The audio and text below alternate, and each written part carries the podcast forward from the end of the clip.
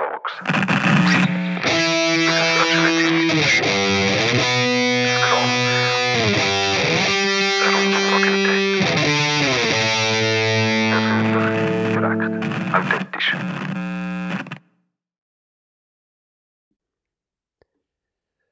Hallo und herzlich willkommen zu Value Talks Rough Cuts.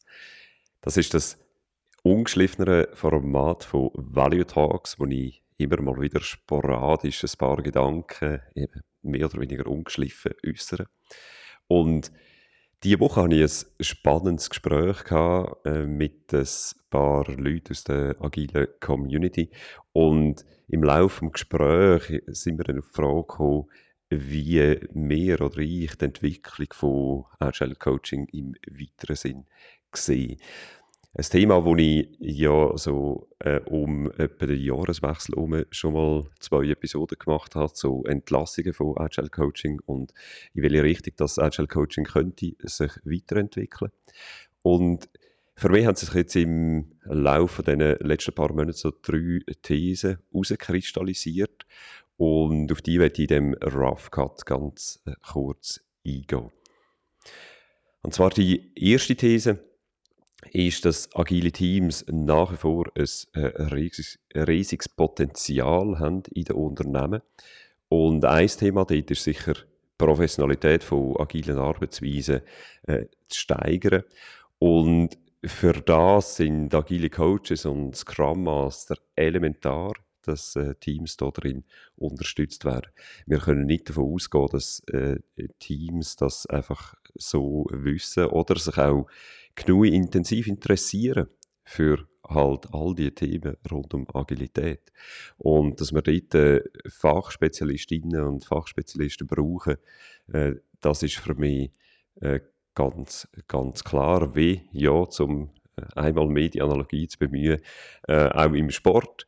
Wir äh, Trainer und Trainerinnen haben, die Mannschaften und Einzelpersonen unterstützen, auch wenn die Spitzensportler oder Sportler ja ihre Disziplin sehr gut beherrschen.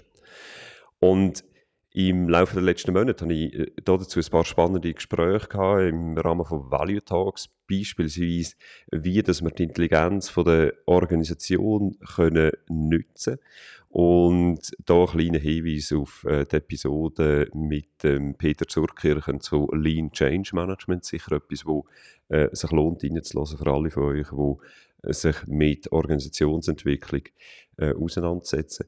Und dann aber äh, beispielsweise auch die Episode mit dem Christian Hofstetter zu Liberating Structures. Das Potenzial von agilen Teams ist also aus meiner Sicht noch lange nicht ausgeschöpft. Und ja, dazu gehört einmal mehr halt aus meiner Sicht auch Scrum. Scrum haben wir das Potenzial noch lange nicht ausgeschöpft. Nach wie vor gibt es wahrscheinlich nicht wahnsinnig viele Scrum-Teams, wo ja, dann Product Increment spätestens am Ende von einem Sprint regelmäßig erreichen. Und für mich geht es da aber weniger um das dogmatische, mechanische Scrum äh, oder auch Zombie-Scrum genannt, sondern in ein lebendiges Scrum. Ein Scrum, wo das Team sich auch sukzessive hinterfragt, ob Scrum noch die richtige Arbeitsweise ist und wie dass man, dass man das kann weiterentwickeln kann und wie dass die Nuancen von Scrum für ein Team auch wertvoll und sinnvoll sind. Beispielsweise auch äh, die Definition of Done, wenn sie denn überhaupt etabliert sind in einem Team. Ähm, ja, haben wir sicher noch Potenzial. Äh, wie die Definition of Done aussieht, wie das Retrospektiven aussehen, wie das die gestaltet werden, äh, dass wir dann wirklich auch aus dem, wo wir aus der Retrospektive lehren, ja, Verbesserungen vornehmen, äh, in jedem Sprint weiter. Und letztendlich aber auch Scrum nicht, eben nicht dogmatisch anschauen, weil letztendlich Agile Manifesto Individuals and Interactions over Processes and Tools. Und für dass das möglich ist, äh, brauchen wir gute Scrum Master. Wir brauchen Scrum Master, die sich wirklich für Scrum interessieren und sich auch verstehen äh, als Scrum Master, als die Leute, die auch auf die Spielregeln schauen und schauen, dass eben Scrum zum lebendigen Scrum wird und nicht zu einem dogmatischen, äh, mechanischen Zombie-Scrum. Also Scrum Master, setzt dich weiterhin mit Scrum auseinander. Möglicherweise gibt es noch das ein oder andere Potenzial. These Nummer zwei, dass wir uns zunehmend äh, entfernen von Safe beziehungsweise dass Safe zunehmend kritisch betrachtet wird in der agilen Community. Ich habe in den letzten paar Monaten relativ viel Gespräche geführt mit äh, Vertreterinnen und Vertretern oder Teil äh, von der agilen Community in der Schweiz und auch darüber aus. Und ich stelle fest, dass immer mehr Leute äh, kritisch sind gegenüber Safe und dem Wert von Safe im Rahmen von agilen Transformationen. Und vor allem auch dass wir ähm, die Skepsis, die, die hat es schon immer gegeben, aber eben mein Eindruck ist, dass die Skepsis zugenommen hat, vor allem den äh, Transformationen entlang der Implementation Roadmap, dass wir also äh, ja, eine Organisation können transformieren äh, mit ein paar wenigen Schritten. Ich glaube, da ist die Erkenntnis unterdessen äh, sehr, sehr groß, dass das halt auch nicht wirklich ähm, eine Organisation verändern muss. Und wir sehen da auch äh, viele Organisationen, wo unterdessen äh, Transformation ein paar Jahre her ist und ja, wo nach wie vor äh, recht große Probleme haben in Bezug auf Agilität. Ähm, was nicht heißt, dass sie nicht schon äh, sich verändert haben. Aber die Skepsis, äh, die ist da. Und die Skepsis, äh, bin ich ähm, auch transparent, die habe auch ich. Was für mich schwer verständlich ist, äh, beispielsweise in der Version 6, äh, ja, die Ergänzungen, äh, beispielsweise von AI, äh, wo plötzlich irgendwo auf dem, auf dem Bild auftauchen. Und damit ja, wie sei für mich zu einer vermeintlichen eierlegenden Wollmilchsau wird. Also auf dem Bild findet man alles. Und ja, halt durch das, dass das Bild so vollständig daherkommt, da habe ich gerade gestern wieder ein Gespräch darüber, dass das Bild so vollständig daherkommt, äh, hat man das Gefühl, wir brauchen alle von diesen Elementen von Safe. Und das ist, ja, möglicherweise nicht unbedingt der Fall, weil halt Organisationen äh, komplexe Konstrukte sind.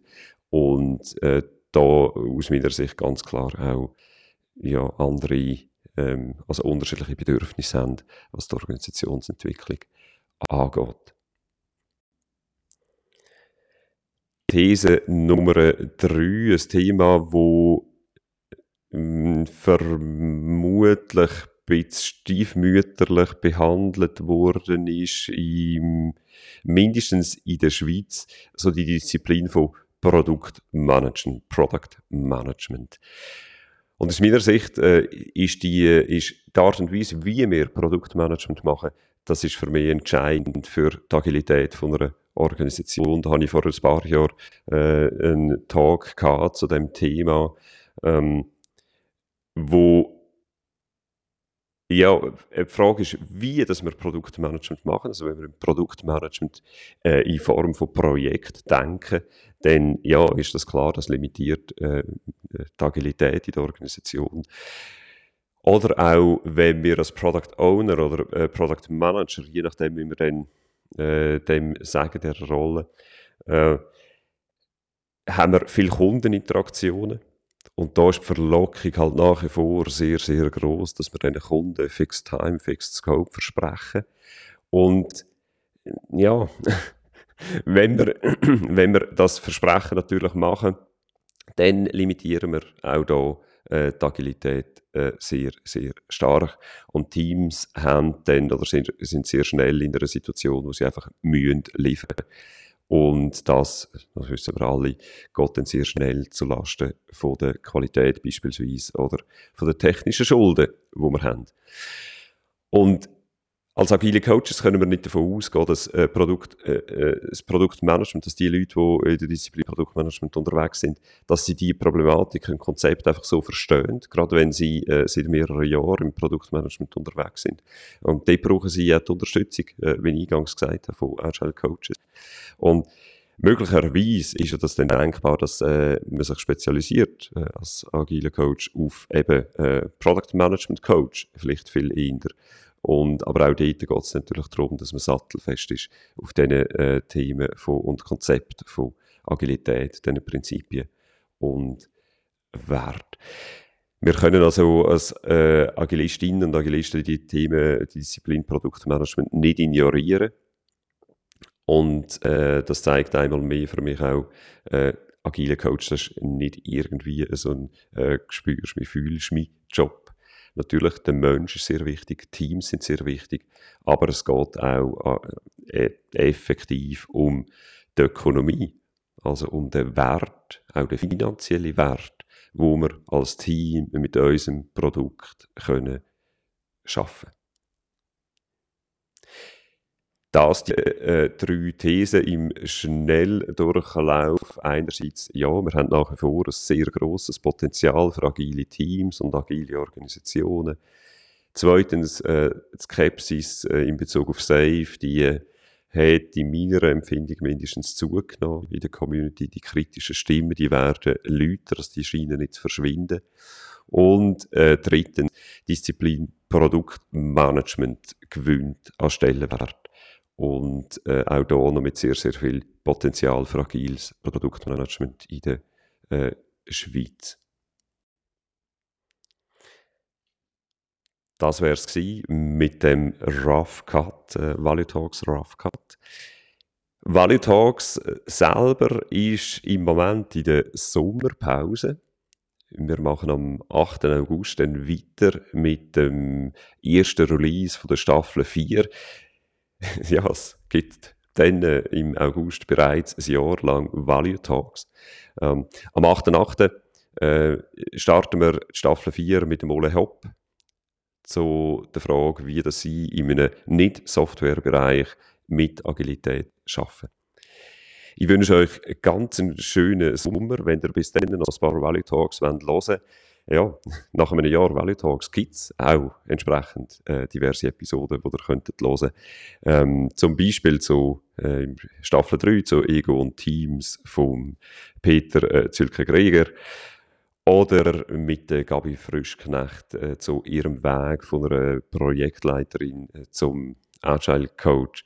Dann aber natürlich auch frühere Episoden zu ähm, beispielsweise die erwähnten Liberating Structures oder auch mit dem Urs Enzler spannende Episode Scrum als de facto Standard für agile Teams. Also das Spektrum ist relativ breit unter SNA-Themen, wo wir haben äh, in Value Talks. Und ich wünsche euch ganz, ganz einen schönen Sommer. Geniessen das Wetter, äh, entspannt euch. Und dann im August nach der Sommerpause sind wir zurück mit Value Talks. Ciao zusammen. Thank you.